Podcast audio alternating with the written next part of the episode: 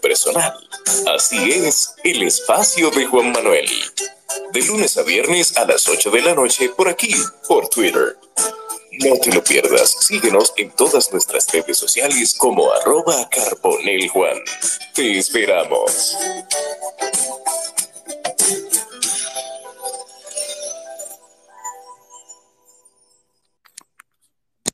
Buenas noches para todos. Bienvenidos a más del espacio de Juan Manuel Podcast en esta versión en vivo en X, en Twitter, eh, que ya es habitual cada semana con temas e invitados interesantes, como siempre estoy acostumbrado a traerles y a llevarles a ustedes. Sí. Y yo muy agradecido de, de contar con su presencia aquí, en este espacio de información y siempre aportando en esta red social. Hoy, con una invitada muy especial, una persona que hace un tiempo nos seguimos en, aquí en Twitter, en X, y me siento muy honrado de tenerla por acá. Y es la periodista Argénida Romero, eh, ella es correctora, es periodista, es creadora de contenido y voy a leer un poquito de su hoja de vida, las cosas que pude investigar de ella, lo cual quiero compartirla con ustedes. Ella es periodista y escritora, reside en República Dominicana desde el 1990. En abril del 2009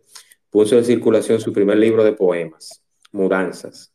Algunos de sus poemas fueron publicados en las antologías a la garata con puño, muestra de la poesía dominicana actual en la Universidad de UNAM, México, 2012, y también como título No creo que esté aquí de más, antología de poemas y poesías y poetas dominicanos 1932-1980.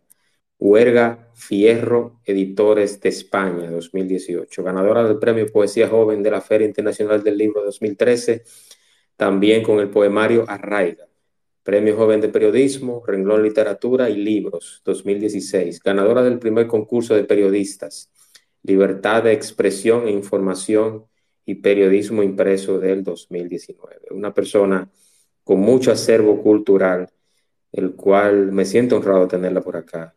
Y quiero darte la bienvenida, Argenia.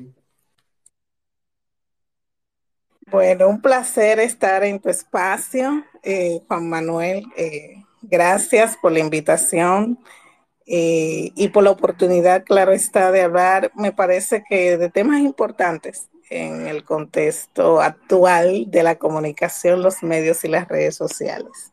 Así es, Argenida. Yo no soy ni periodista, ni soy comunicador, ni soy influencer, ni mucho menos quiero parecer ninguna de las anteriores, pero me siento bien cuando personas, eh, tanto con el acervo cultural de usted y con su conocimiento y su expertise, vienen aquí a hablar de los temas que realmente saben. Entonces, quiero nuevamente agradecerte, agradecerte porque aceptaste estar aquí y eso vale mucho para mí.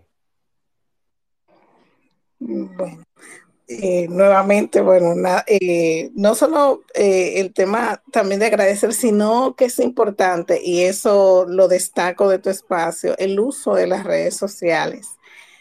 también para, más allá de la interacción diaria, sobre, todo en, en X, en el Twitter, que es un poco más caótico que otras redes, como un medio para informarse, para eh, educarse, para orientarse, para guiarse, porque los medios eh, son útiles en la medida del uso que se le dan y son relevantes en ese uso. Y, de verdad te tengo que felicitar por mantener este espacio a través de esta red social. Así es, muchísimas gracias, Genida, y, y, el honor es mío también, y me siento muy complacido por tenerte por acá. Y precisamente de contenido, de buenas prácticas y de una red social sana. De eso hablaremos y de un poquito más hoy. E, e, esta noche ese es el tema. Y hablaremos de morbo, clickbaits, medios, eh, fin de la información. Y, yo quiero que empecemos con eso, Argenida. ¿Cómo se conjugan todas esas palabras, eh, palabras comunes que normalmente uno lee a nivel digital e informático, pero cómo el morbo, el clickbaits y los medios todo eso se concatena en la comunicación actual en nuestro país y en el mundo, lógicamente. Sí. Bueno, el, tema da para una cátedra y siempre es importante eh, cuando se va a hablar de medios y lo que la gente usualmente dice es morbo, que de manera quizás un poco más, em, más eh, de la materia se le dice o amarillismo, sensacionalismo, es bueno conocer el origen de, ciertos aspectos de la comunicación, porque uno tiende a creer que ciertas manifestaciones son nuevas, eh, son eh, novedosas, y no es así. O sea, lo que se llama morbo, que en los medios es este concepto de amarillismo y sensacionalismo, es algo que nació prácticamente junto con el periodismo y con los medios. Eh, siglo XIX es donde el periodismo y los medios de información se concretan. Y el amarillismo es un término que nace en Estados Unidos a finales del siglo XIX, eh, en una guerra famosísima eh, entre dos medios.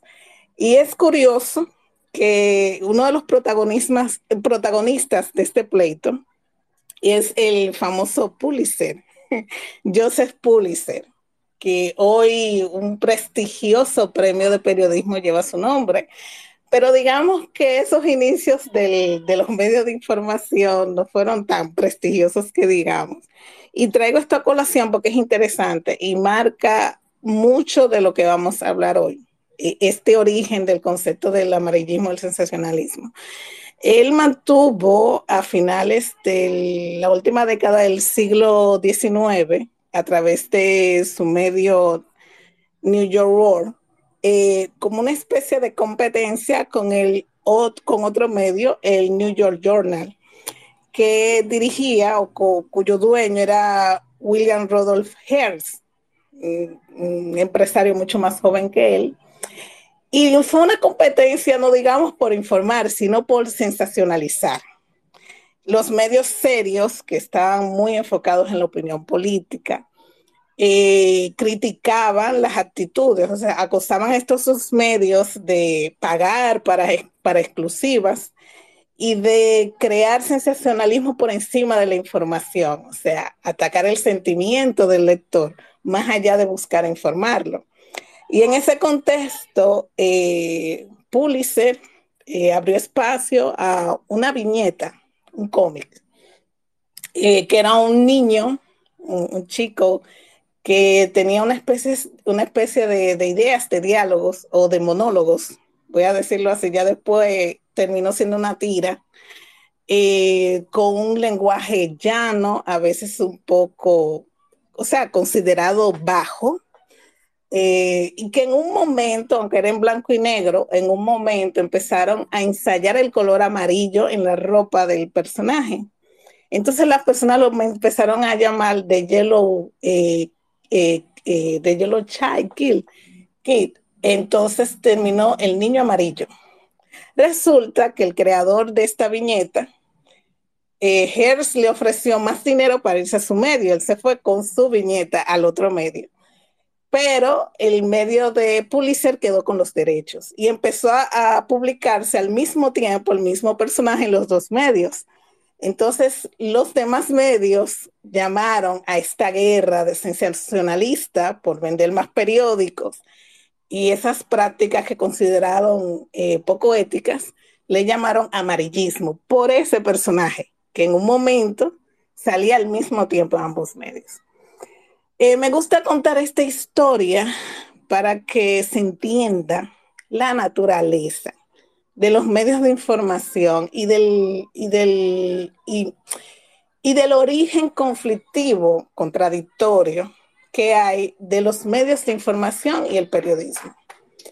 Eh, el periodismo como ejercicio es un, es un ejercicio social, es un bien social, o sea, el periodismo busca dar poder a la ciudadanía a través de la información, para que la ciudadanía tenga en sus manos la información, los datos, que de utilizar una palabra muy de hoy en día, se empodere, exija derechos, conozca cómo son administrados los recursos de, de todos, o sea, un largo etcétera que tiene que ver con un ejercicio social, de empoderamiento social de la ciudadanía. Pero el periodismo y se sostiene dentro de empresas, de empresas dirigidas por el capital y de empresas que también buscan ganancias.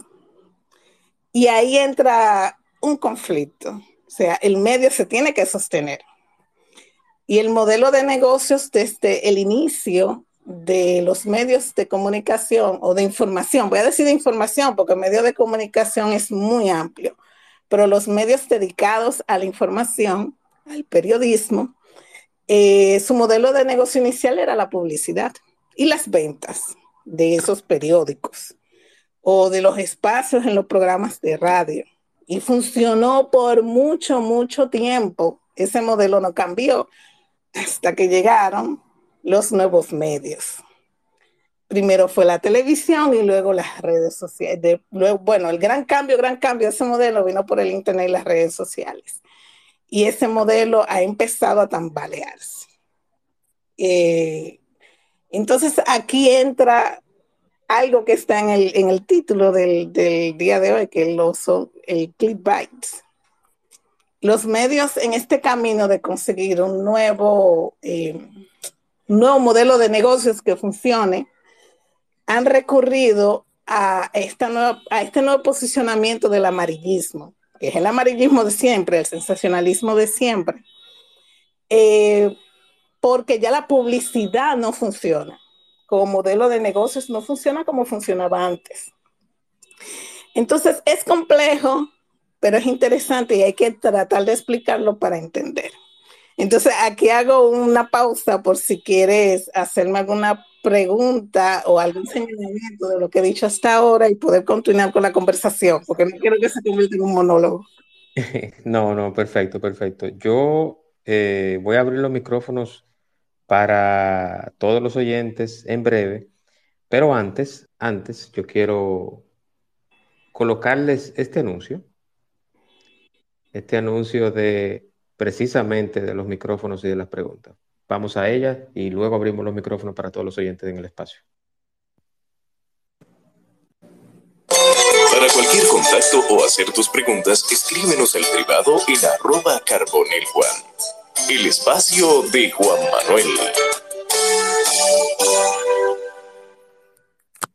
Así como lo escucharon, no solamente al privado, pueden levantar sus manos y inmediatamente en orden eh, le voy a dar la palabra y empezamos con Hernán Paredes. Eh, Hernán, buenas noches hermano y bienvenido.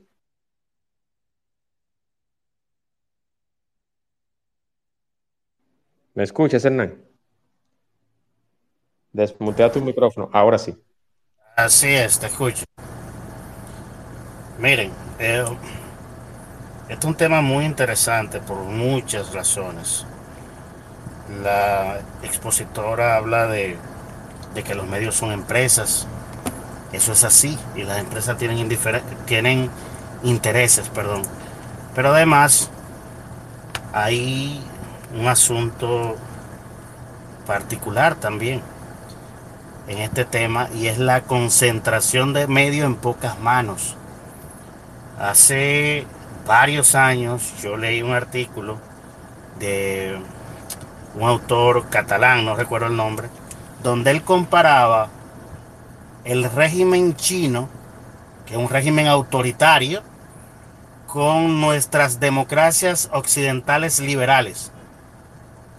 Y cuando yo termino de leer el artículo, yo quedé desmoralizado, porque la conclusión del artículo es que precisamente por el gran poder de los medios y que están concentrados en pocas manos, el autor de alguna manera reflejaba que el régimen chino o en el régimen chino hay más oportunidades de ascender políticamente, socialmente y hasta empresarialmente que en nuestras democracias occidentales, de las cuales yo siempre me he sentido orgulloso, porque eh, precisamente por ese poder de los medios, la democracia en nuestros países parecería ser una ilusión, porque esos grandes ricos que tienen los grandes medios, al final hacen que la gente se decante por un pool de candidatos que son los que a ellos les conviene. Y quizá me estoy saliendo un poco del tema, pero quería poner como esa situación en el, en el debate porque me parece muy apropiada para el tema que estamos hablando hoy.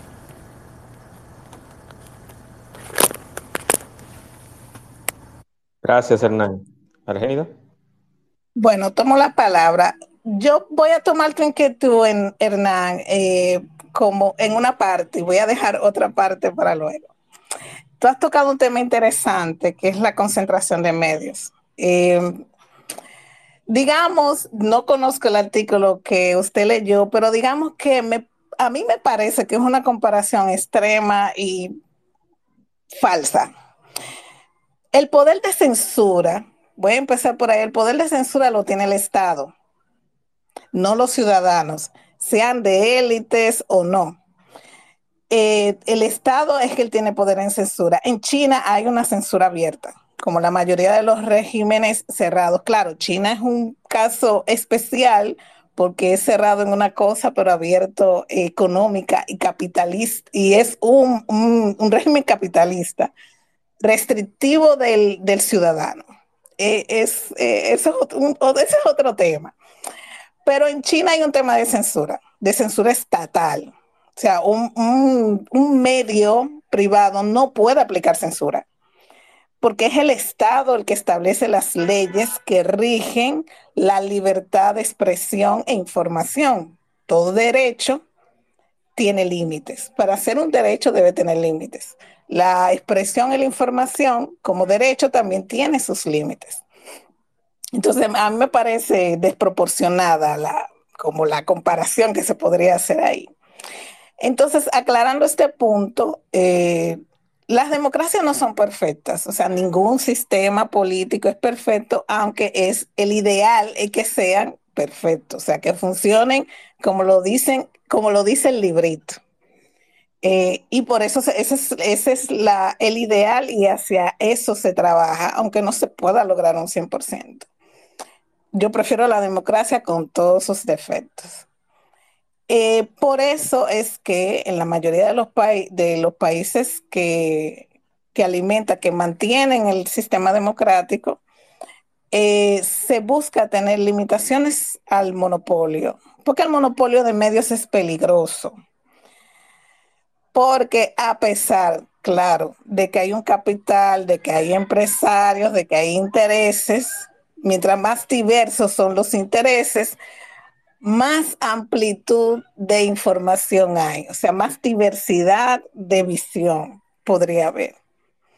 Eh, lamentablemente en nuestro país, yo, o sea, yo desconozco a nivel eh, legal que si no sé, creo que no existe una ley antimonopolio, creo que la constitución toca ese tema, pero aquí a nivel de medios, eh, los medios están concentrados, los medios grandes informativos, en momentos mucho, en momentos no tanto. Tuvimos, sí, un momento de gran concentración de medios a principios de los años 2000. Voy a tocar un ejemplo, Van Inter. Eh, hay un ejemplo actual, o sea, que está ahí, que es el Grupo Corripio. Eh, una de las cosas de las que yo me quejo como periodista y, especialista en comunicación, porque estudié comunicación en una universidad, eh, es que aquí, a diferencia de algunos países como México, Chile, voy a, poner, voy a tratar de poner ejemplos en nuestra región porque me parecen más adecuados.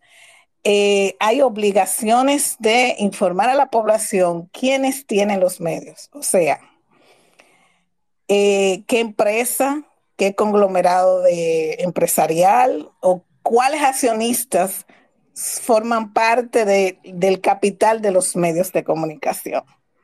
Y hay países que tienen eso por ley, o sea, eso tiene que ser información pública. O sea, ah, bueno, yo quiero saber quiénes son los accionistas de tal grupo de comunicación. Debería ser información pública para el ciudadano. Eh, ojalá eso pase algún día aquí, no dudo. Pero eso es una medida. Hay países que la tienen y que también tienen leyes que limitan la publicidad del Estado en los medios para evitar que un medio tenga que sobrevivir o un periodista. Cuando hablo de medios, estoy hablando de los medios de información más grandes, más tradicionales, hasta los más pequeños, programas de televisión, eh, programas de radio, de carácter informativo, de opinión. Eh, leyes que limitan la colocación de publicidad del Estado para evitar que la única fuente de financiación de esos medios sea solamente el Estado. ¿Por qué? Porque eso crea sesgo y crea concentración de información. Y el Estado, los gobiernos, no el Estado, los gobiernos que dirigen el Estado tienden a querer tener información. Eh, no sé si estoy respondiendo, Hernán. Eh, ¿Puedo hacer una observación de orden a propósito de... Mira, el último informe del... De, tú hablaste de censura del gobierno chino, que es verdad. Pero al menos el gobierno chino es transparente con eso. Porque, por ejemplo, en Estados Unidos no sabíamos que el gobierno espiaba a todo el mundo, ciudadano y aliado, hasta que Edward Snowden se destapó con todo lo que se destapó. Entonces, aquí en República Dominicana, el último informe del Departamento de Estado de los Estados Unidos de Norteamérica no habla de censura en República Dominicana, habla de autocensura. Porque el gobierno está gastando 9.500 millones de pesos en publicidad anual, solo el gobierno central. Yo estoy en los medios. Yo siento ese poder. Todo el mundo quiere un pedazo del pastel. Por eso yo hablaba que quizá la democracia es una ilusión, como decía el, que, el catalán que escribió el artículo. Porque al final, y, y escúchame que te lo diga tan crudamente, los medios de comunicación en República Dominicana fueran deficitarios sin su cliente principal, que es el gobierno. Y cuando se gasta tanto en publicidad, es muy difícil, y vuelvo y lo repito, lo dijo el Departamento de Estado de los Estados Unidos de Norteamérica, es muy difícil que enfrenten a ese cliente. Los encuentros semanales del presidente parece un picnic, un picnic de de los medios con su principal cliente. No le hacen las preguntas difíciles. Por ejemplo, el otro día, hace un par de semanas, él habló de toda la cantidad de droga que se incautó en el país, pero nadie le preguntó por Miki López y el juicio a su esposa diputada del PRM y además miembro de la familia. Yo entiendo que los periodistas tienen que hacer las preguntas incómodas y difíciles, y difíciles a quien sea, no importa quién esté en el Palacio Nacional. Eh, eh sí, sí, claro. Eh, Hernán, no solo te entiendo, yo tengo hasta octubre de este año, estuve trabajando ininterrumpidamente en, medios eh, de información tradicional. Y actualmente no estoy, tengo dos meses fuera de, de los medios de información. estoy haciendo obviamente mi ejercicio periodístico en las redes sociales. Y no solo te entiendo, lo padecí como periodista, lo viví como periodista. La, censura, la autocensura, todo lo demás.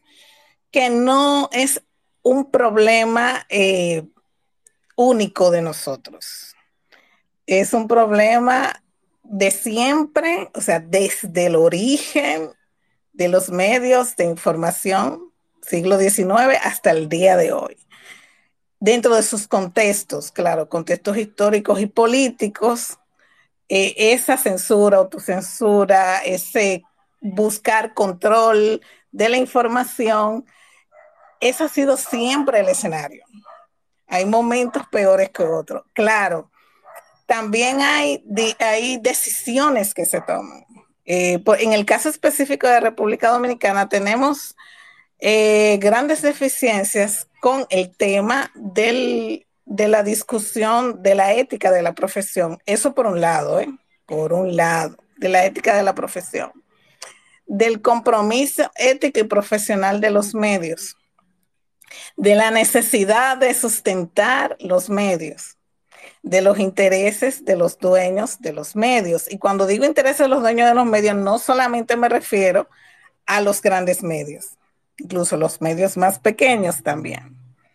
Eh, también el, eso tiene mucho que ver con el ambiente, eh, el, el, contrato social de los países, o sea, qué tan desarrollado está el concepto y la educación, el empoderamiento con relación a la libertad de información y de expresión y a la defensa de esos derechos, no solamente por parte de los periodistas, que, que tengan una visión ética y profesional, sino también de la ciudadanía, de que la ciudadanía entienda la importancia de sustentar el, la diversidad de los medios de información, desde el más grande hasta el más pequeño. Pero en este país eh, eso es una falencia. Usa esa palabra porque es la que me viene ahora. Falencia, debilidad. Eh, porque se ha metido también un discurso de ver a los, al ejercicio del periodismo como un enemigo y a desprestigiar el ejercicio del periodismo lo que ha provocado que muchos buenos periodistas dejen de estar en los medios y dejen de ejercer el periodismo, porque es bastante difícil. Entonces, eh, ¿qué te digo? Yo quisiera tener como una respuesta concreta, pero no la tengo, porque es una diversidad de situaciones. Eh, los gobiernos dominicanos, a mí me parece, que de manera muy concreta, a partir del segundo gobierno de Leonel Fernández, se decidió hacer una política dirigida a influenciar lo más posible a los medios de información pequeños. Yo recuerdo, y esto lo cuento, lo he contado bastante en mis círculos y lo digo con mucha tristeza, que a, mediados de la primera década del 2000, yo trabajé en clave digital 2008, 2007, 2008. En ese eh, primer escenario de este siglo, eh, aquí se estaba desarrollando un periodismo de provincia interesante a través de los blogs, por ejemplo.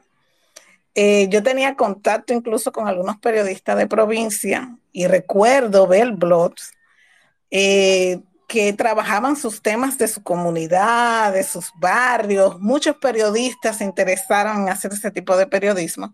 Y cómo con el tiempo, desde una decisión del, gobierno, de los gobiernos de ese momento, se decidió empezar a financiar esos pocos espacios, de darle financiamiento de, con publicidad.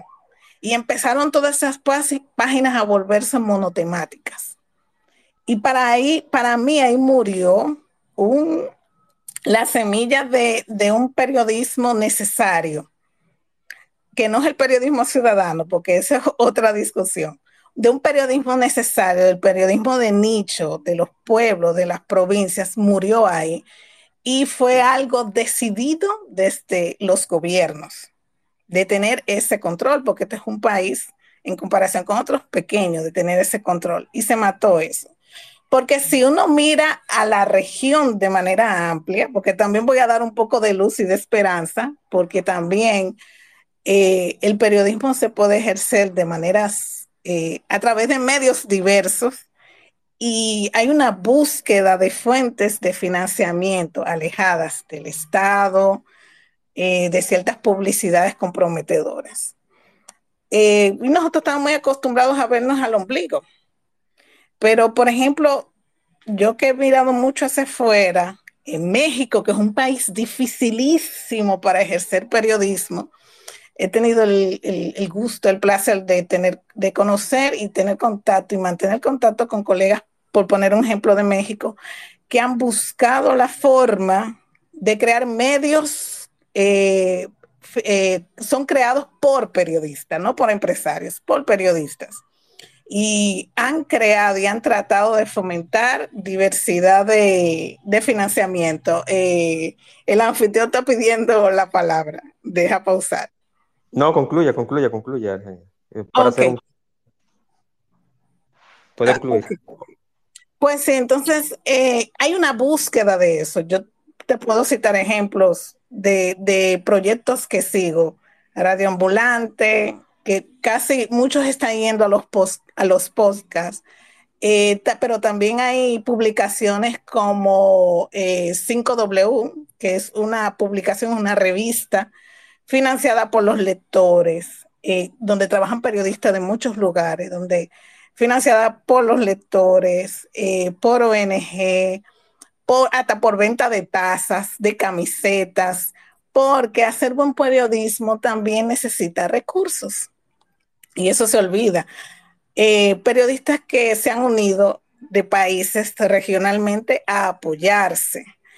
Em, es difícil porque aquí hay una visión muy mercantilista de la información. Y eso es una de las grandes fallas éticas de creer que la información es, un, es una mercancía. La información no debería ser vista así desde el ejercicio del periodismo, no debe, no debería verse así, pero lamentablemente eh, eso, es un, eso es un veneno que recorre el país. Así es. Argénida, yo quiero hacer un, un símil, un ejemplo de esa guerra de medios. Eh, usted mencionó México varias veces y yo subí, posté arriba un documental que se lo recomiendo a todos, que es de la plataforma de streaming VIX y trata sobre el asesinato que se convirtió en un show mediático del comunicador y comediante Paco Stanley. Imagínense, Dios libre, Dios lo libre cuando estaba vivo, que hubiesen asesinado a Freddy Veragoico saliendo de un restaurante aquí, con 10, 8, 12, 15 disparos. Tal cual. El asesinato de Paco Stanley movió a toda una sociedad en México en los 90. Pero ese asesinato prácticamente quedó inconcluso. No se sabe quiénes fueron, se habló de todo, se dijo de todo. Y hubo una guerra mediática entre Televisa y TV Azteca, que una era de un hermano del expresidente Carlos Salinas de Gortari y del otro, Televisa, de un empresario que le decían el tigre, que fue por generación en generación dueños de ese medio de Televisa y fueron un poder en México por varias décadas. Entonces, yo les recomiendo que vean ese documental, pero le voy a resumir de una, un ejemplo claro y preciso de lo que es el morbo y la manipulación de la información. Muy interesante ese documental, principalmente para los periodistas inclusive para personas que manejan el tema forense y de investigación. Véanlo, se llama El Show, Crónica de un asesinato, sobre el asesinato eh, en una taquería a plena luz del día del comunicador y humorista Paco Stanley. Y yo quería hablar de eso precisamente, Argenida, y eh, en sucesión a lo que usted dijo, o sea, los medios cuando están en manos de una persona, en un solo grupo, ya sea económico, ahí empieza ahí empiezan los problemas. Eh, Nat tiene alguna pregunta o comentario, bienvenida y puede hablar.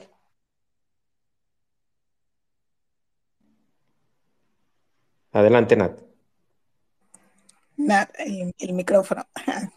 No, pero Estás muteado. No, bien, bien, bien, bien, no, bien. Eh, a mí me gusta de estos espacios, Juan Manuel, es que no, no hay una línea editorial se puede debatir, civilizadamente de lo que sea. Me encantan estos espacios y, felicito a la expositora, lo está haciendo muy bien. Así que adelante, adelante. Nat, eh, adelante, puede desmutar su micrófono. Gracias. Disculpen si me escuchan un poco rara porque ando con la gripe mala que anda. no te preocupes. De la nomenclatura clínica, ustedes saben. Eh, para aportar a la conversación que me parece súper interesante. Ya Arge y yo hemos hablado eh, anteriormente de manera personal sobre temas de salud mental y se me ocurre traerlo a la mesa también porque algo preocupante que ha sido negado por los medios, no aquí a nivel general, es algo global. Los medios de comunicación han negado responsabilidad en la repercusión de la manera en la que se presenta la información y con la frecuencia, el contenido, qué tan explícito es en la salud mental colectiva. Y hay un aspecto de salud mental a nivel social que va a repercutir en el bienestar general. Eso es así. El ser humano, además de tener un aspecto biológico que es el cuerpo y los órganos, y la, y la parte química del cuerpo, que son todos los procesos fisiológicos y las emociones que se manejan de forma química en el cuerpo, se expresa y se desarrolla es en sociabilidad, es en la sociedad que se expresa y se desarrolla. Es tan así que el lenguaje, el lenguaje, contrario a lo que mucha gente cree, el habla es una habilidad adquirida en el ser humano, no es una habilidad natural. Y depende de muchos factores, sobre todo del entorno, los estímulos y un montón de cosas, para desarrollarse adecuadamente, aparte de cualquier aspecto físico que la pudiera impedir. Entonces, es realmente indignante la mayor parte del tiempo. Y es asqueante, la verdad. Yo he visto el cambio, los que somos, eh, bueno, Argénida, que es mucho mayor que yo y además es, periodista, eh, ella más que nadie puede hablar como ha disertado maravillosamente de los cambios y ha hablado del tema ético. Pero yo recuerdo que de niña, por ejemplo, cierto contenido gráfico se circunscribía a una revista que seguro ustedes recuerdan, la revista Sucesos. No había forma de tu ver de que una imagen en, sangrienta o incluso un contenido en texto explícito acerca de un crimen, la parte morbosa del crimen, no la parte informativa, solamente salía en ese medio. Y de hecho yo recuerdo que socialmente era mal vista la gente que compraba esa revista. Era muy mal vista. Y hoy en día, aparte de que podríamos decir que los medios han muerto porque últimamente reportan lo que pasa en redes sociales, como que ellos lo que hacen es copiar el chivo del examen y esto reportan. Aparte de eso, no hay un cuidado, es descarada la forma en la que no hay un cuidado y no hay una intención de cuidar. La forma en la que se da una información, incluso constantemente, se violan derechos y se aplica un término que está muy mal usado, pero es real, microexpresiones de violencia en los titulares y en otras cosas, justamente para crear lo del clickbait y aprovecharlo del morbo. En nuestro país nosotros podemos ver eso comúnmente. Cuando se quiere hablar de un crimen y no es un dominicano, se resalta la nacionalidad de la persona y ese no es el tema. Innumerables veces ha surgido que publican fotografías y nombres de personas que no son los autores de los crímenes y lo publican por error y los medios no enmiendan eso. Se les reclama al medio y no enmienda eso. Recientemente, hace pocos meses, recuerdo el caso de la chica que la hicieron viral en redes sociales y que porque ella andaba robando y atracando en cabañas y Airbnb y tuvo que salir ella con su mamá, creo que la chica es de Santiago. Sí, Arge, dame un segundo tuvo que, salir ella con su mamá a presentar pruebas de que era mentira eh, el hecho de que ella estuviera acusada de ningún delito, incluso dando prueba de fe moral de cuál era su valor como ciudadana. Y eso es constante y eso es frecuente. Sin embargo, con temas que sí es necesario hablar, sobre todo en temas de salud mental y la forma en que se aborda, siempre es muy por encima. Entonces, me gustaría que Arge, en su calidad de experta en el área, comente sobre ese tema, porque ese es un tema realmente de nunca acabar. Y sí tiene un efecto y sí tiene un papel, eh, perdón, desde mi punto de vista y desde las investigaciones que se han hecho también, tiene una repercusión en la salud mental colectiva, la forma en la que los medios presentan la información. Yo lo que quisiera entender es por qué no se ve verdadera intención ni compromiso, ni de asumir una mínima responsabilidad, ni de hacer cambios sobre eso. Gracias a todos y gracias a Arge y a Juan por el espacio. Gracias, Nat. Argenida. Bueno, eh, Nat, tú has eh, abierto una caja de, Pandora donde se tiene que, comentar mucho, pero por espacio y tiempo voy a tratar de ser lo más eh, concentrada posible en, mis señalamientos. Hay que entender primero una cosa, eh, los medios de información de la naturaleza que sea, del tamaño que sean, eh, y las personas que la componen, desde los dueños, directivos y periodistas, no existen en el vacío social son productos de una sociedad, viven en esa sociedad. Eso no es justificación, pero tiene que ver también con la manera en que se maneja la información.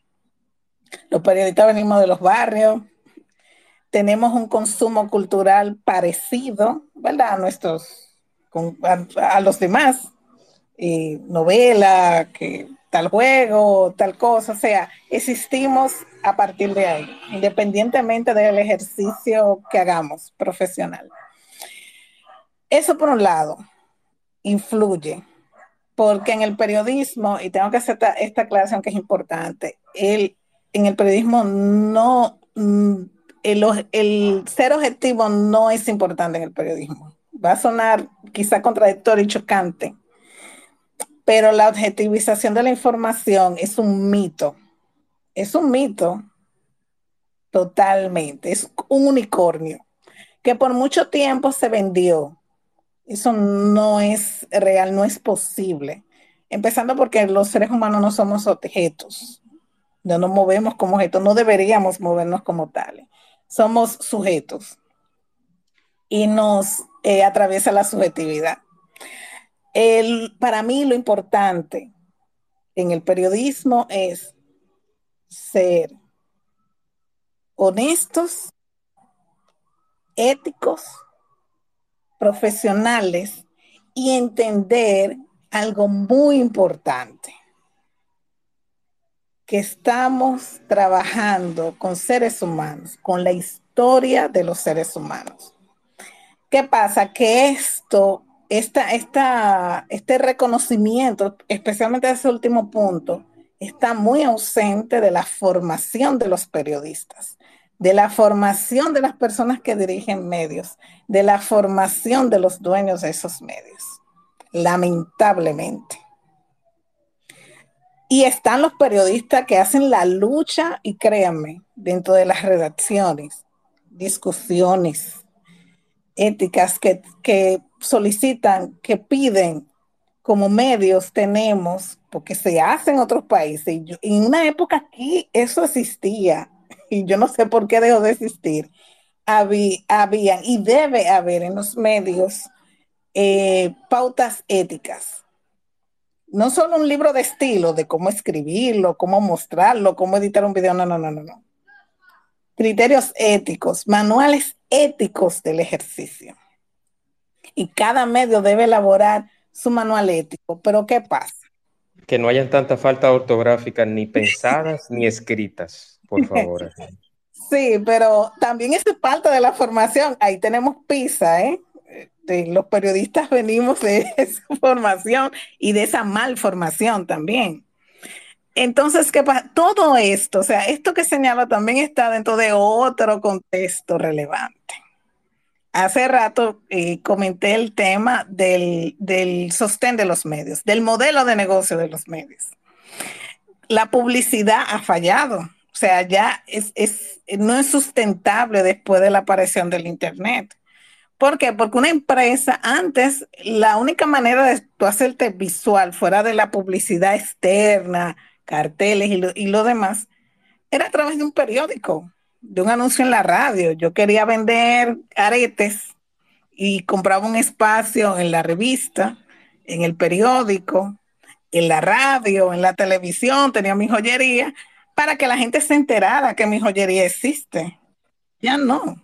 Si yo tengo una joyería, yo abro una cuenta de red social, Instagram, me hago videos en YouTube o como mucho pago un barnecito, una cosita en una página relevante.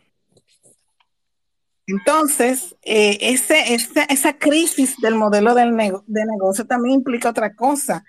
se necesitan visitas, se necesitan muchas visitas, se apela al sentimiento de la gente. Y cuando hablo de sentimiento, no es solamente el buen sentimiento, es el sentimiento del morbo, a que estén ahí, pegados ahí.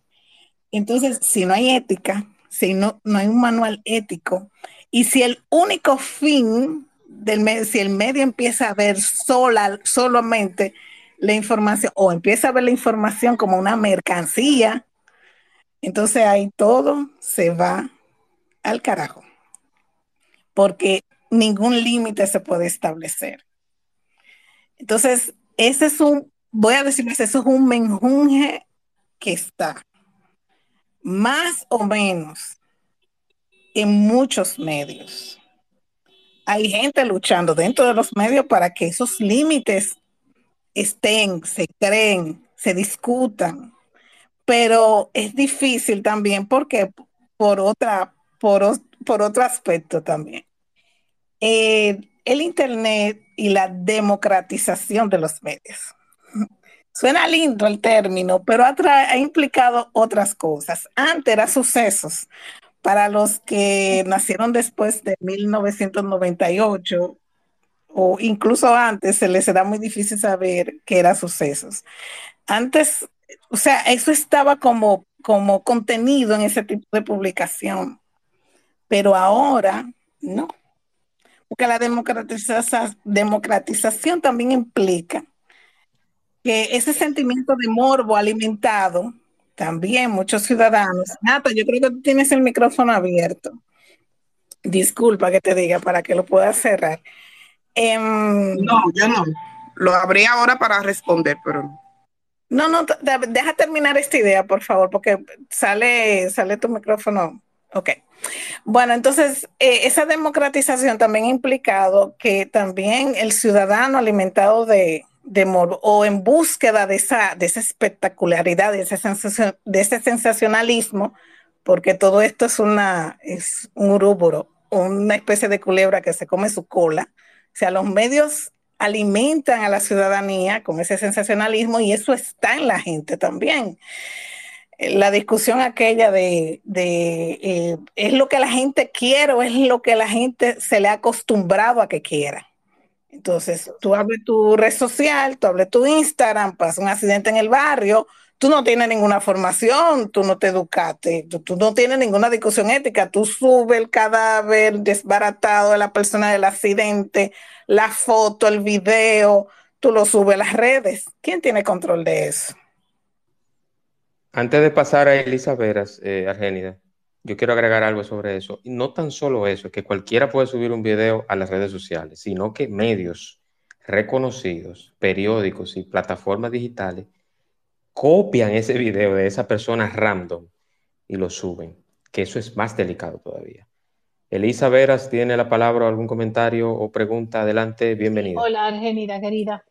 Quería pues, pedirte una reacción eh, sobre lo que de alguna forma yo creo que es la, otra cara de la moneda sucesos, que son las páginas sociales. De qué manera también las páginas sociales, eh, en su momento, la, la, revista social que sacaron algunos medios y todo después lo que vino, lo que vino después con eso, impactó en la, en la sociedad que tenemos hoy.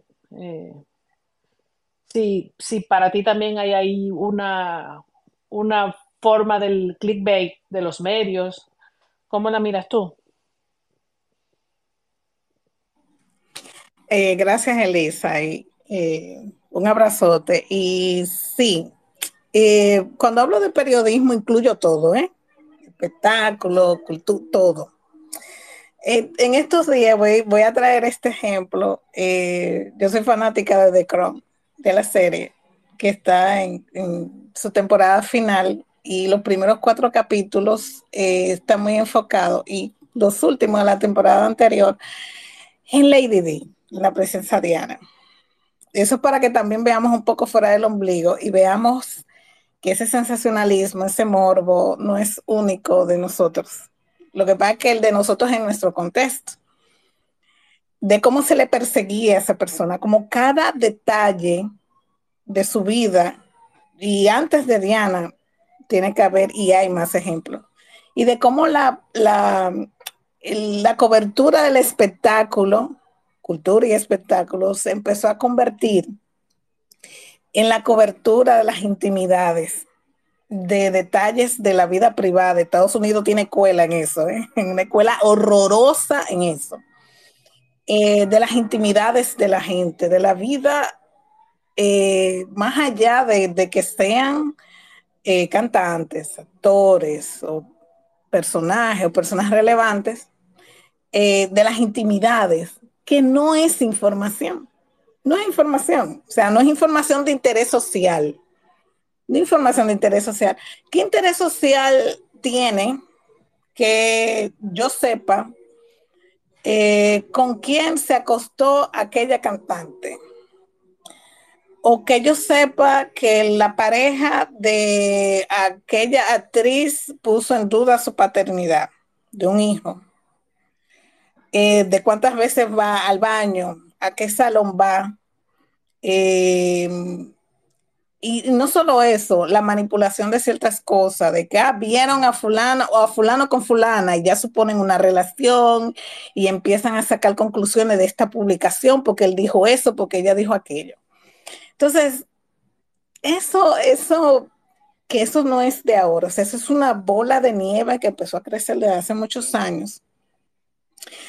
Eh, permea también todo lo demás si ustedes se fijan, a veces entran a las redes sociales de algunos medios de información serios, ¿verdad? Tradicional, lo que tienen su sesión de política, de opinión y lo demás. Y se encuentran en las redes que lo que hay es mucha información de espectáculo y un momento uno dice, no de espectáculo, de chismes de farándula. Y uno empieza a preguntarse, o sea, ¿por qué tanta atención? ¿Por qué este medio tiene esa necesidad? Porque tienen una competencia por la visibilidad, porque esa visibilidad, ese clickbait, se traduce en ventas para anunciantes. En que un anunciante vea con interés, bueno, aquí visitan 150 mil personas, pero en aquel 50 mil, ah, yo voy a poner mi anuncio donde hay 150 mil personas que entran y duran tanto tiempo ahí dentro. Porque los medios y el manejo de la información tenemos que entenderlo en ese todo en ese todo, a pesar de que la información debería y debe seguir siendo un instrumento de empoderamiento social. Pero hay una tergiversación también en los modos y en las maneras de sostener los medios. Entonces, una cosa lleva a la otra y esa otra cosa que lleva a la otra agrava eh, ese escenario de morbo, esa búsqueda eh, incesante de esos esa competencia también con esa información informal. Eh, y yo voy a hacer una anécdota ahora con el señalamiento que hizo el anfitrión Juan Manuel sobre el tema de las redes y los medios. Una de mis eternas discusiones como periodista siempre ha sido el tema de que el papel del periodista y de los medios de información que se asumen como tales es la verificación de la información, de filtro de la información. Nosotros no podemos controlar cómo un ciudadano sube un video, que no tome ningún cuidado, que pase, por ejemplo, lo que pasó hace unos días cuando pasó el lamentable accidente de San Cristóbal, el de la patana en Jaina, donde una persona eh, da una declaración que quizás por sentido común uno dice, parece como medio conspiranoico, sacado de un cuento raro, de que tiraron un tubo y que... Y al final de cuentas resultó ser una persona que tiene una situación mental. Entonces, hay una necesidad de autocuestionamiento urgente en las personas que se dicen eh, que son periodistas y aquellos que se dicen comunicadores. Ahí pongo comillas, comillas, comillas. Comunicadores somos todos, todos conversamos y todos nos comunicamos. Eh, a mí ese término de autodefinición de comunicador eh, es problemático para mí, muy problemático y muy confuso. Aquí agrego una anécdota personal. Yo recuerdo dos cosas en mi ejercicio.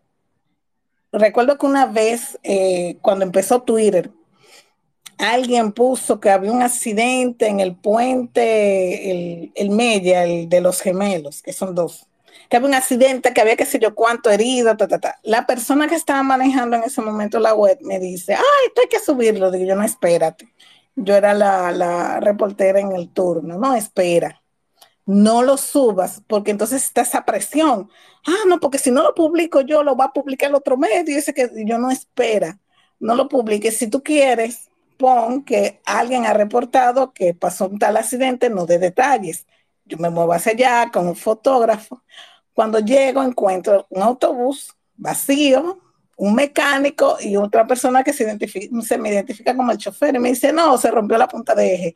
Le pregunto, pasó algo ayer y no veo a nadie, no hay herido. Dice, bueno, dos o tres personas, alguien se dio un, golpecito. Eh, creo que dos o tres fueron al Darío, pero no pasó nada grave, aquí no murió nadie. O sea, yo pude controlar, parqué el, el autobús, pero no choqué con nadie yo me moví al Darío.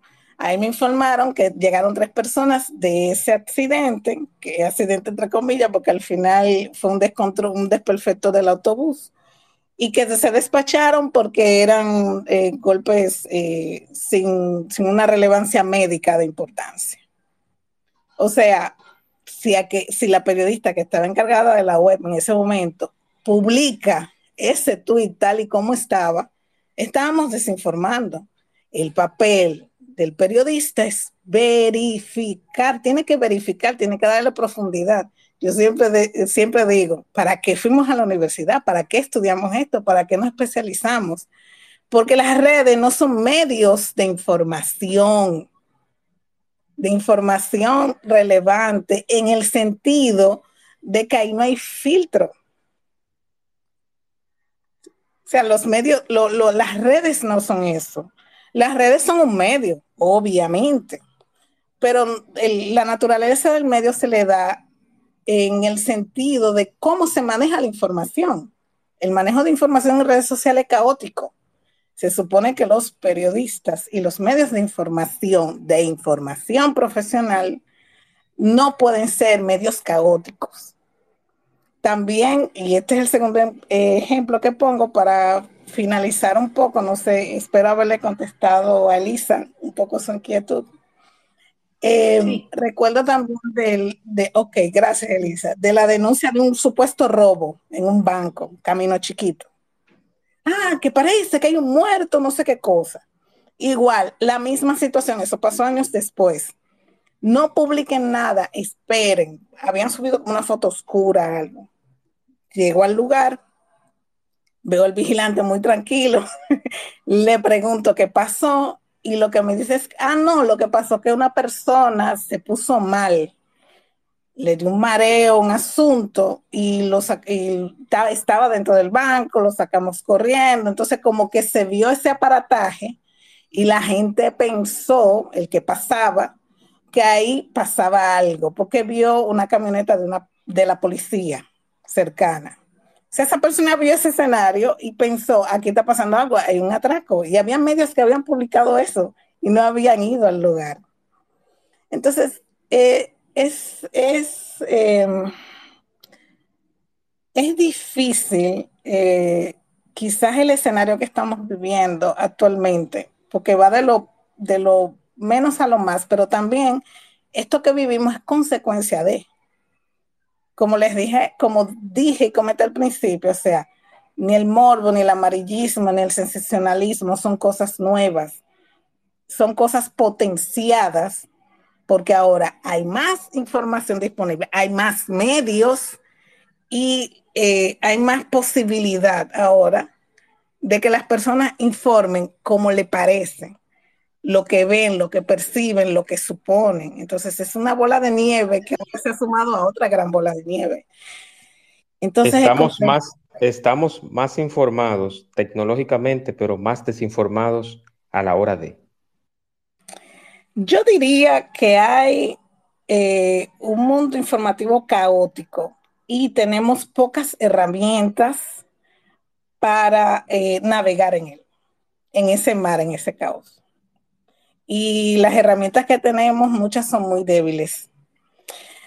Yo quisiera también como dar como un chin como de luz. una de las cosas que, que, y una luz con un lamento. Eh, yo tengo obligatoriamente que citar el caso de clave digital, no porque trabajar allí, sino porque cuando ese medio salió, eh, yo todavía no estaba de lleno en los medios, había pasado por el Caribe como pasante. Eh, y recuerdo, fue el primer... ¿Quién era, ¿Quién era el director de clave? ¿Era Fausto Rosario? Sí, pero ese medio tenía dos particularidades que quizás mucha gente desconozca. Voy a decir dos particularidades, voy a aclarar algo que se habló sobre ese medio. Era un medio creado por periodistas, en principio, solo periodistas. Un grupo de periodistas que salió la mayoría de un medio más grande en, una en uno de esos cambios que se dieron, que se suelen dar en los medios, y que con, con parte de sus prestaciones laborales y de sus ahorros crearon un capital para crear ese medio y de colaboraciones y de apoyos para crear ese medio. Fue el primer, la primera web informativa, web solamente, sin un soporte impreso que hubo en el país. O sea, un, periódico digital. Para mí, el primer, periódico digital de República Dominicana fue Clave Digital. Que en América Latina, y voy a dar este dato histórico, el primer medio digital es El Faro, es un medio salvadoreño, 1998. La primera, la primera web eminentemente eh, eh, medio informativo en América Latina fue todavía sigue ahí. En un momento, en un momento, Argénida, donde El Salvador no es lo democráticamente asequible ni comunicado como lo es ahora.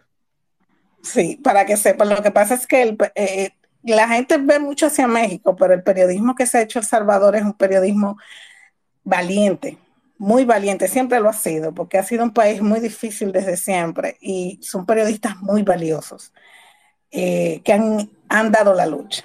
Pues retomando lo de, clave, ese fue, eso fue un aire, de, un aire fresco que entró, informativo, clave. Lo que pasa es que años después, ya clave se convirtió en clave digital. Ya ahí entró un emporio empresarial que lo compró entonces, ese experimento terminó ahí.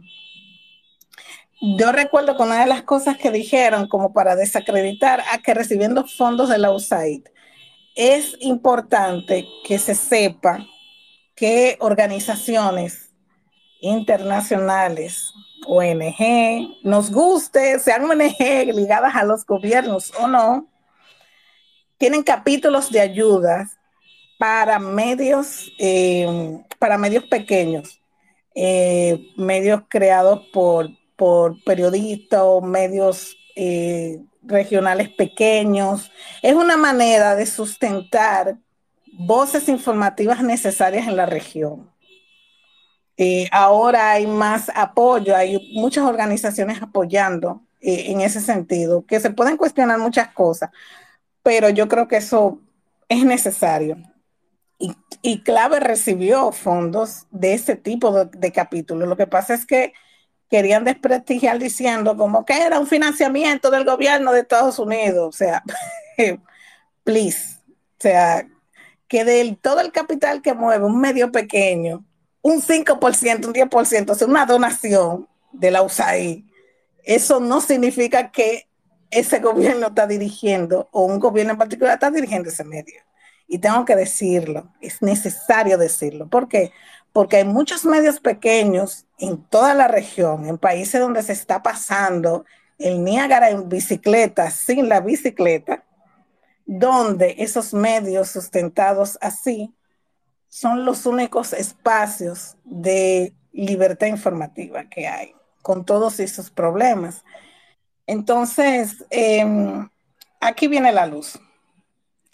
Yo creo necesario, yo soy de las que creo que después del fondo, después que se llega al fondo, lo que queda es subir, no hay de otra. O te quedas acostado ahí o subes, no hay de otra. y es muy raro alguien que se quiera quedar en el fondo. Las crisis no necesariamente son negativas. Creo que actualmente sí hay crisis, hay una crisis informativa porque hay, aquí hay mucha distorsión informativa. Ah, como dijo Hernán en un momento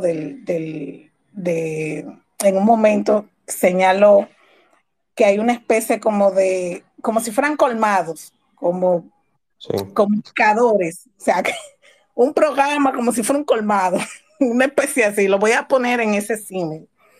Eh, pero eso es una oportunidad, las crisis son oportunidades. Y yo soy de las que creo que en algún momento, eh, como ha pasado en otros países, se va a crear el espacio y la necesidad de crear eh, medios informativos pequeños eh, donde se pueda hacer mejor periodismo.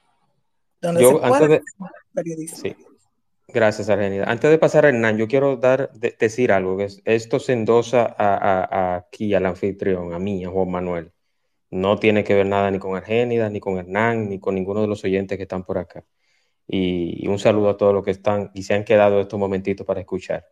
Yo lo que creo y mi opinión personal es, muy mía, que lo que hay ahora son comunicadores, y perdonen la palabra, y perdóname Argenida porque son tus colegas, son prostitutos y prostitutas de la comunicación. Lo que hay ahora son personas que bailan al que le, al que le pague por el baile.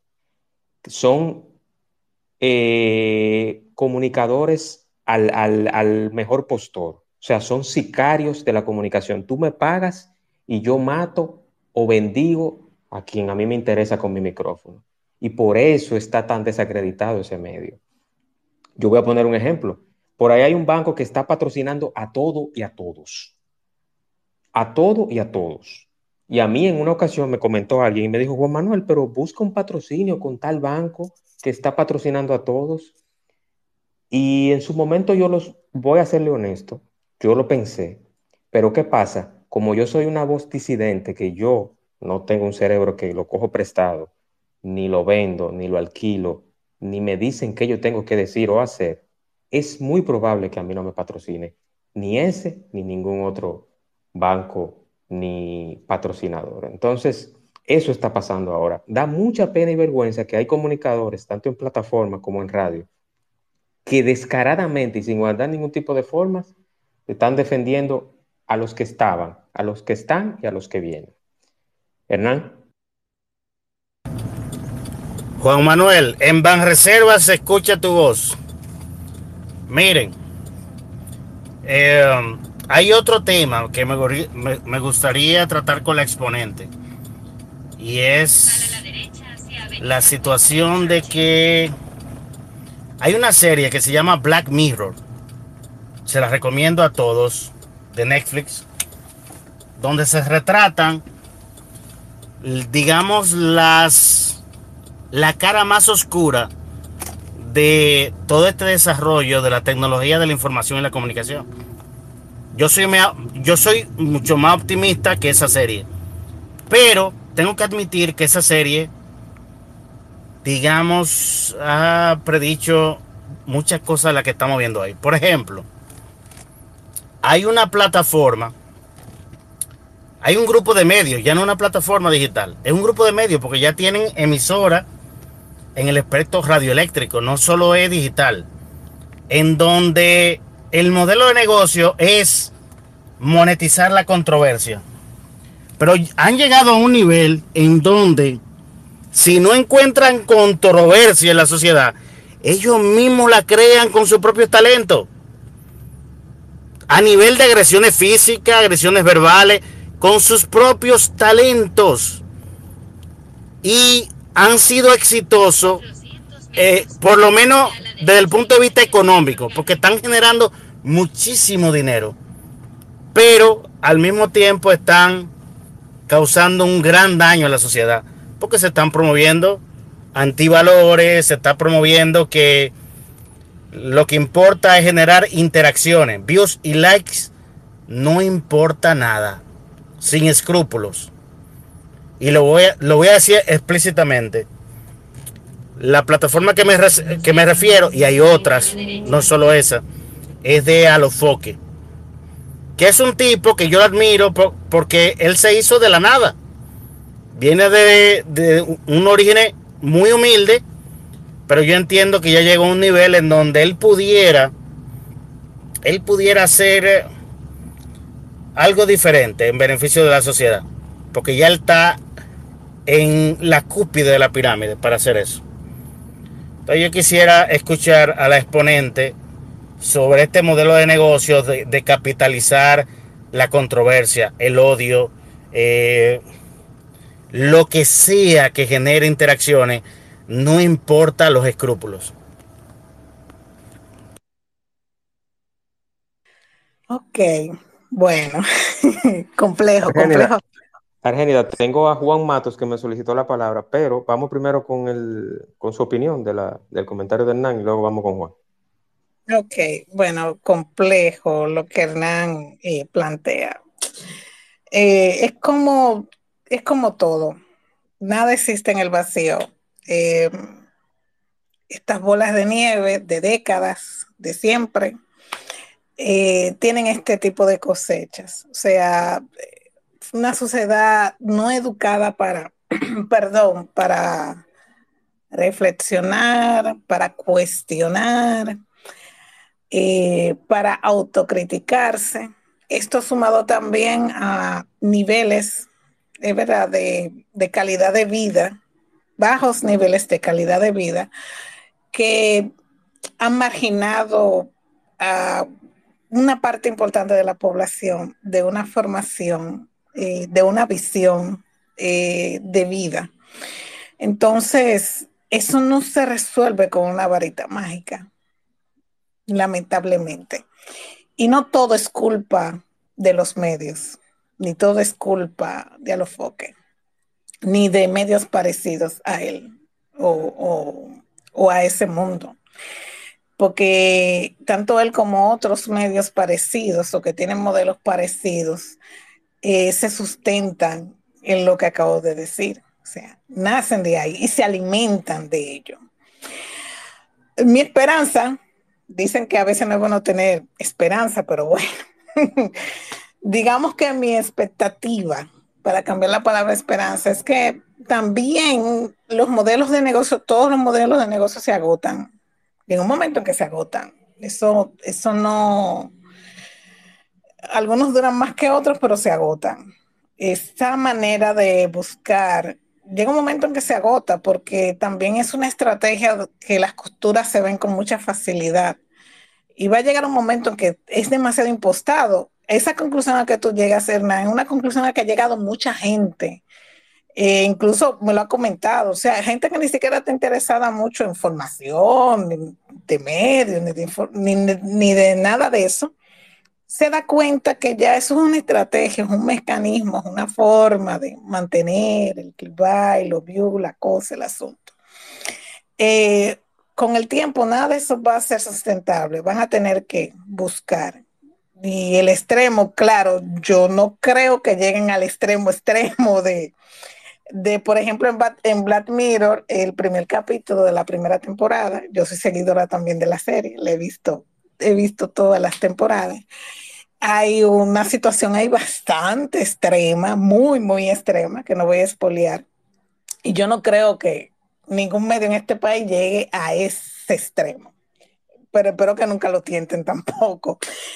Eh, entonces, de todas maneras, em, yo invito a, no ver el escenario solamente eh, desde supuestos culpables, sino también de los mecanismos sociales que hay ahí. Y hablo en estos términos por el grupo de personas que sé que están escuchándome. Eh, y bueno, y cualquier otro que, le interese este, este tema y, pueda buscar y, pueda buscar entender más allá de tú eres el malo y tú eres el bueno. Eh, ojalá que se agote pronto ese modelo. Mientras tanto, también hay, hay, que crear un espacio de reflexión más allá de la acusación y, crear, y tratar de crear espacios informativos de entretenimiento, porque no todo es información, la información también es entretenimiento. La función del periodismo, informar, educar y entretener. Recuerdo eso, teoría de la comunicación 1, de eso discutimos ahí. Eh, no todo es información, también es entretenimiento. Entonces también hay como que abogar, ya hay que salir también de ese, de ese, de ese constante acusar, acusar, y como colaborar para crear espacios donde se oferte otra manera, otras formas. Y aquí voy a hacer un señalamiento con el comentario de los patrocinios. Los patrocinios no son malos. Eh, la publicidad no es mala. Aquí voy a señalar dos problemas que distorsionan eso. Número uno, así como hay monopolio de medios, que no es bueno, el monopolio de la publicidad tampoco es bueno. Que el Estado tenga un porcentaje tan alto de, colocación de publicidad en los medios es un grave, un grave problema. Que en este país no exista leyes y límites, o sea, leyes que limiten esa publicidad, es un problema el Estado no debería ser el, el, mayor financiador de los medios. No debe ser, no debe ser. Eso debe limitarse. Y esa discusión se va a tener que hacer un día. El segundo aspecto es que esa publicidad, eh, eh, si, si tu programa el 70, 80 y 90% depende de la publicidad, de cualquier estamento de Estado, de cualquier banco, tú no la vas a querer perder porque ¿de qué vas a comer? ¿De qué vas a pagar la casa, el teléfono? ¿De qué vas a vivir si ese es tu trabajo?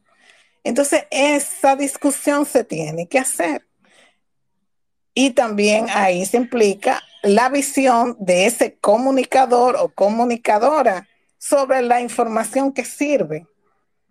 O sea, yo busco publicidad para mantener mi, medio o es para yo vender la información como una mercancía. Entonces hay un elemento ético. Hay un elemento ético. Y aquí somos muy poco dados a autocriticarnos. Y se los digo porque más de una vez se me ha dicho y se me dijo que yo le piso, eh, como que los bomberos no se pisan la manguera ante cualquier crítica o ante cualquier autorreflexión o autocrítica a este ejercicio. Y eso se usa mucho aquí, se te quiere mirar mal. Por eso. Pero al final, esta dinámica lo que ha hecho es debilitar al periodismo dominicano. Cuando tú, eh, cuando esas prácticas se hacen comunes y son la regla, y la gente dice, los medios no sirven, el periodismo no sirve, le quitas relevancia al medio. Entonces el modelo de negocio que sea que tú implementes no va a servir porque se ha, se ha, disminuido el prestigio, la, la, o sea, el necesario sostén de la ciudadanía al periodismo que se hace a través de esos medios, porque no creen en ellos. Entonces, si se sigue en esa vorágine, de no, de, de, de ausentar la autocrítica, de no entender que es necesario, absolutamente necesaria esa autocrítica, ese sentarse, ese poner límites, ese trabajar de manera profesional y ética la información, el descrimiento a los medios, el igualarse a las redes sociales, porque los medios, los periodistas tienen que entender, se necesita entender que con las redes sociales no se compite. Los medios no deberían ver las redes sociales como una competencia ni buscar parecerse a ellas. El trabajo es diferenciarse de las redes sociales. El trabajo es diferenciarse del caos de las redes sociales, porque ahí está la relevancia y la salvación necesaria del ejercicio social del periodismo y de la información profesional en este país. Si eso no se hace, se sigue luchando para parecerse a las redes, no va a haber modelo, o sea, no va, no va a haber modelo económico, estrategia económica que pueda sustentar ningún medio. Porque si no hay, si no hay prestigio, si no hay apoyo de la ciudadanía, si la, si la ciudadanía dice, ¿para qué yo voy a ver este informativo, comprar este periódico, entrar a esta web o leerla? Si yo me informo de eso en otra parte y a mí me parece que ellos son unos mentirosos si eso se sigue alimentando, no va a haber forma de, sustentar un periodismo de valía en el país. Y eso es sumamente necesario. Así es. Argénida, vamos, ya estamos casi cerrando este episodio, este capítulo en, de la semana. Y también aprovechar para informar a todos los que están por acá que la semana que viene ya vienen los últimos episodios del año. Ya la semana próxima cerramos el año un año cargado de muchos temas interesantes y muchos invitados. Así que no se pierdan la semana próxima, martes y jueves, eh, los últimos dos episodios de este año y de la quinta temporada del espacio de Juan Manuel Podcast en vivo y luego en diferido en las redes sociales. Vamos primero con Juan Matos y luego con Juan Carlos. Adelante, Juan. Eh, hola, hola, ¿cómo están? Eh, muy interesante todo lo que se conversa y la participación de, de Argenia, me disculpan, es que estoy medio agripado. Es el amor, hermano. El que no tiene gripe ahora no tiene nada. Sí, sí, sí, sí. Miren, eh, bueno, eh, han, eh, han hecho comentarios bien interesantes sobre la era de la información o de la desinformación. Y yo creo que los medios de comunicación en la República Dominicana tienen, tienen un esencialmente en la República Dominicana. Y eh, ahí resalto cuando hablaban de, de esos títulos que son eh, clickbait en las noticias, que son sensacionalistas y que cuando tú vas muchas veces eh, al artículo, tú te das cuenta de que, de que tienes una historia eh, a veces totalmente diferente a lo que estaba en el título. Pero eh, en parte entiendo que, que los medios, los medios saben que el dominicano es, a ver, no es asiduo a la lectura, y bueno, como el dominicano por lo general no se va a preocupar por leer el, artículo, muchos medios logran las interacciones y logran posicionar, digamos, la noticia que quieren posicionar solamente, solamente con el título. Porque la gente eh, comparte, comparte la información sin ni siquiera leerla o comienza a interactuar y hacerse opinión sobre la base de lo que, de lo que leen los títulos. Eh, entonces, eh, por ejemplo, ustedes saben los resultados de las pruebas de las pruebas PISA. O sea, nosotros, el dominicano no lee. El dominicano no lee. De hecho, a mí eh, me encanta mucho leer artículos de BBC o del Mundo o del New York Times porque son artículos con mucha profundidad. Ahora, por lo general, cuando tú entras a un artículo de un medio local, los artículos, eh, eh, sacando ahí, con algunas excepciones, los artículos le falta investigación, le falta contenido, o sea, eh, nos, o sea, es como algo de doble vía, ah, como que desde la perspectiva periodista, periodística, eh, uno siente que hay algunas eh, falencias, probablemente porque los periodistas entienden, o algunos periodistas entienden que el dominicano no va a buscar esos artículos con profundidad, sino que solamente va a utilizar los titulares para, para hacer opinión o para interactuar o para compartirlo, ¿no? Entonces, yo creo que en parte esa, a ver, eso que nos entregan los medios, por ejemplo, de comunicación escrita, es de alguna manera consono con lo que el dominicano está consumiendo. Eso quería comentarlo. ¿no? Gracias, Juan. Vámonos con Juan Carlos Luna. Juan Carlos, bienvenido y adelante. Buenas noches, saludos a Argénida. Yo quería ser breve eh, hablando de ética y esas cosas. Yo soy informático y eh, por mi curiosidad, eh, a veces me toco con cosas que son demasiado, demasiado sensibles. Y si yo fuera una persona que le guste el bait o esto, pues estuviera en la palestra o qué sé yo. Y yo he tenido que callar muchas cosas por ética, precisamente, y hay poca gente, de hecho yo no lo comento eso con nadie cercano a mí, porque son personas que yo sé que cualquiera de ellos quisiera estar, porque en este momento, cuando tú vas a la, a palestra, por bien o por mal, quizás te va bien porque te busca una plataforma, te dan dinero, cómo hiciste esto, que es un hacker, esto, o sea, eso es lo que yo comento, eh, lo, lo, importante de la ética, y no todo está perdido, y hablando de informática, la gente habla de la, mira que la verdad y esto, pero nunca como ahora habíamos tenido tantas herramientas para comprobar si algo es cierto o no. Tenemos maldito bulo, tú mismo puedes hacer una, una búsqueda rápida, déjame ver si esto es verdad o no.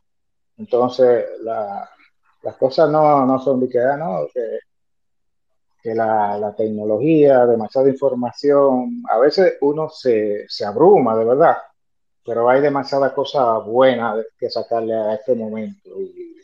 Eso quería decir. Saludos. Gracias, Juan Carlos. Argénida, palabras finales y quiero que des también tu coordenada, dónde te pueden seguir, dónde te pueden leer. Señores, Argénida, además de que es una lectora voraz, es una escritora confiada, confirmada y graduada eh, en diferentes eh, aspectos de la literatura. Adelante, amiga. Gracias, Juan Manuel. Eh, yo quiero dejar tres ideas de cierre. Número uno, este es el mejor momento para hacer periodismo. No es el periodismo que está en crisis, son los medios. El modelo de negocio de los medios lo que está en crisis, no es el periodismo. El periodismo como ejercicio social, si la persona que lo ejerce, las personas que lo ejercen, sea de manera individual o en conjunto, prefiero que sea en conjunto, porque más hacen un trabajo más sustentable. Eh, tienen claro, el, el, claro su profesión, tienen claro sus criterios éticos eh, de su ejercicio. Este es el mejor momento para el periodismo. Hay muchos buenos periodistas y no lo estoy diciendo solo aquí, sino a nivel mundial, haciendo buen periodismo en YouTube, en podcast, eh, incluso en espacios de televisión.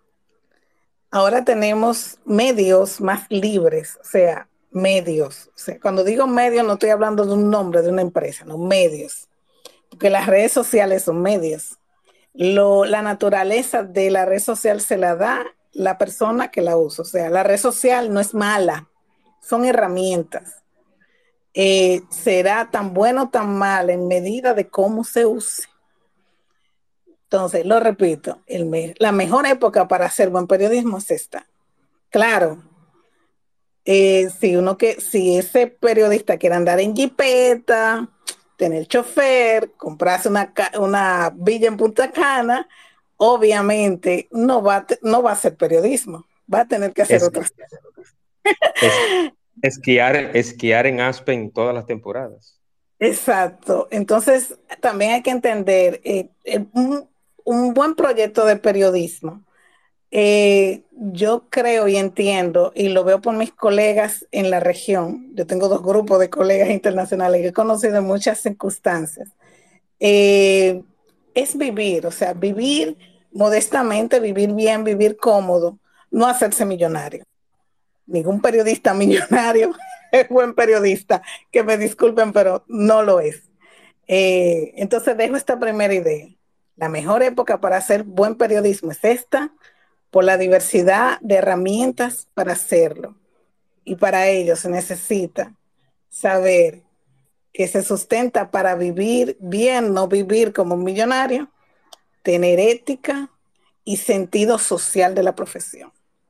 Segundo, no subestimar a las personas, no subestimar al lector, no subestimar al oyente, no subestimar al televidente no subestimar a los ciudadanos.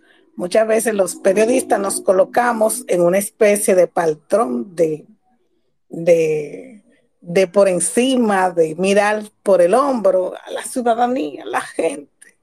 Qué bruta, qué, qué, qué lerda, qué No, no subestimen. El ejercicio social de esta carrera implica observar, ver y entender y voy a repetir algo que dije al principio. Sobre todo, entender que trabajamos con historias humanas, con la historia de la gente. Y ante eso hay que ser respetuoso, empático, analítico y evitar el cinismo, evitar creerse por encima de la gente. Es un servicio social aunque sea un trabajo, aunque esté implicado en una empresa periodística, medio grande, lo que sea, es un servicio social. No podemos que, ah, no, que la gente no lee. Porque hay que trabajar pensando en eso. Por eso los benditos clipay. A la gente le interesa, si le ofreces, claro, voy a hacer un título atractivo, no sensacionalista, regálale una historia, cuéntale tal problema a partir de una historia de la gente se identifique y te, lea. No es lo mismo empezar un trabajo sobre la canasta básica, bro, eh, que está cara, que esto, que lo otro, aunque tú empieces esa historia, esa nota contando cómo afecta ese aumento de canasta básica a una familia, que tú entrevistas a una familia, que te diga qué tan difícil ha sido, y tú empiezas la historia, y tú empiezas la nota con esa historia. La gente se, porque se identifica, hay que trabajar para eso. No solamente la queja, no subestimar a la gente. La gente sí lee, la gente sí ve, la gente sí puede valorar un buen trabajo. No subestimar a la gente. Y tercero y último, tenemos que tratar de crear espacios de construcción de ciudadanía a través de la información. Y eso implica pensar que en el currículo educativo de básica y de bachillerato hay que enseñar a la gente a usar las redes sociales con responsabilidad, con ética, con, un sentido crítico. Eso hay que empezar a hacerlo enseñar a los niños desde la escuela. eso tiene que ser parte del currículo educativo. En Brasil creo que hay modelos, intentos de eso. Eh, yo me especialicé, yo hice una maestría hace años sobre educación, eh, comunicación y educación y trabajé un, poco eso. la gente hay que educarla en los medios, léase redes sociales, hay que educarla para que entienda, para que también sea parte de la construcción de un mejor modelo informativo en sus sociedades, que exijan calidad, que exijan esto, que critiquen también pero con un criterio. En las escuelas se necesita eso, se necesita educar en redes sociales, en que los niños identifiquen fake news, en lo que dice, en lo que comentó Juan Carlos, enseñarle a usar las herramientas en el medio del caos informativo. Ok, el cielo es amarillo, ay, que el cielo es amarillo. ¿Cómo que el cielo es amarillo? Tú sales, observa, no, pero el cielo no es amarillo.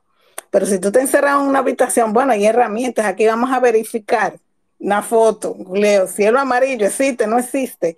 y empezar a, enseñarle a las personas desde la escuela el uso de las herramientas para que en medio de ese caos pueda verificar la información, detenerse a pensar, esto es real, envío esto por WhatsApp, esto, esto parece falso, esto parece actuado, esto no parece real, esto es un fake.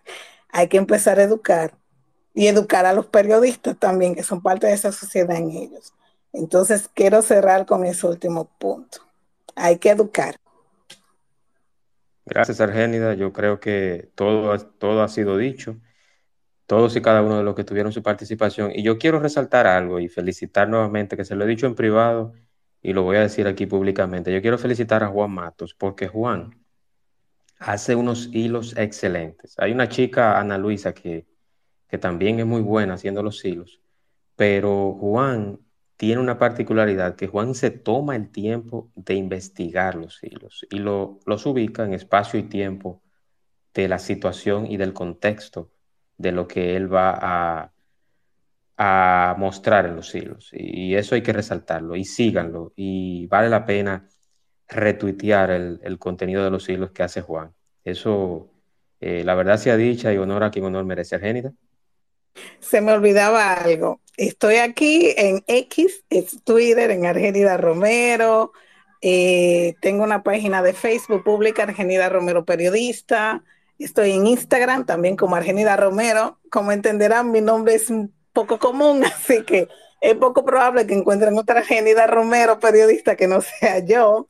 Y recién la semana pasada abrí una cuenta en TikTok también tengo un blog que tengo casi 20 años con él. Dentro de tres años voy a cumplir 20 años con ese blog, que va a seguir en línea hasta que yo quiera y pueda, que se llama El Diario de la Rosa. Pueden buscarlo, pueden leerme ahí, estoy un poquito más poética. ahí, eh, eh, eh, aunque escribo algunos artículos de profundidad en el ambiente de cultura, pero también ahí está más mi vena poética. Así que están invitados a mis espacios eh, a leerme y a seguirme. Y gracias, eh, Juan Manuel, por la invitación, por esta conversación. Esto da por una cátedra, pero creo que hemos abordado lo más importante. Eso es así, eso es así. Yo, yo soy el que estoy agradecido de ti, Argenida, porque hace un tiempecito que nos seguimos y es importante traer este tipo de, de conversatorios y de, y de, temas a, los espacios. Yo no quiero autocalificarme, pero yo trato de aportar mi granito de arena para sanear un poquito las redes sociales. Eh, las redes sociales no son solamente que Yailin, que Tecachi, que esto, que lo otro, no. Hay, hay más allá. Eso también tiene espacio y lógicamente tiene su público. Pero vamos a apoyar el buen contenido. Vamos a tratar de, de cuando retuiteamos, cuando posteamos, que sea un contenido de valor, pero que también que sea un contenido real. No solamente por subirnos en una ola, o mantenernos en la onda de lo que se está hablando. Eh, yo creo que es importante resaltar eso, Argénida. Como te dije y como le dije a todos, yo no soy comunicador, no soy influencer ni nada, pero sí trato de aportar mi granito de arena desde este pequeñito espacio, con este poquito de gente que siempre entra acá. Y nuevamente agradecerte, Argénida. Espero que no haya sido tan largo tu exposición por acá. Yo traté de hacerlo en hora y treinta, pero nos pasamos un poquito. Cuando los temas son interesantes suele pasar. No hay problema. Agradecida nuevamente. De verdad, gracias por el espacio y, por la deferencia de, la invitación. Y gracias también a todos los que han estado aquí todo este tiempo, escuchándome eh, a lo largo de esta, de esta intervención por el espacio de Juan Manuel. Gracias, gracias, Argenida. Y quiero de nuevamente recordarles e invitarles que la semana próxima ya serán la última semana del 2023. Tendremos dos invitados súper especiales que se irán informando mañana y a principio de semana, pero cerraremos el 2023 con, con dos temas y dos invitados especiales y que también aportan mucho en estas redes sociales. Quiero agradecerle a los que tuvieron por acá, Carolyn, a Rafael, a Melvin, a Juan Isidro ya se marchó, pero no está, a Capa de Ozono, a Yari, a Hernán, que tuvo participación activa, a Juan Matos, a Juan Carlos, a Elisa, a Nat, a todos. Eh, muchísimas gracias. Y lógicamente a mi invitada Argénida. Buenas noches, descansen y quiero, quiero nuevamente hacerles el recordatorio que, que elijamos, elijamos el contenido que vamos a, a seguir. Recuerden que todas las redes sociales se manejan por un algoritmo. Yo no soy informático, pero ahí mi amigo Juan me dará soporte. Lo que usted elija de ver y de seguir en ese momento, ese será el hilo conductor de sus redes desde ahora y para siempre. Buenas noches, descansen y hasta una próxima. Chao, chao.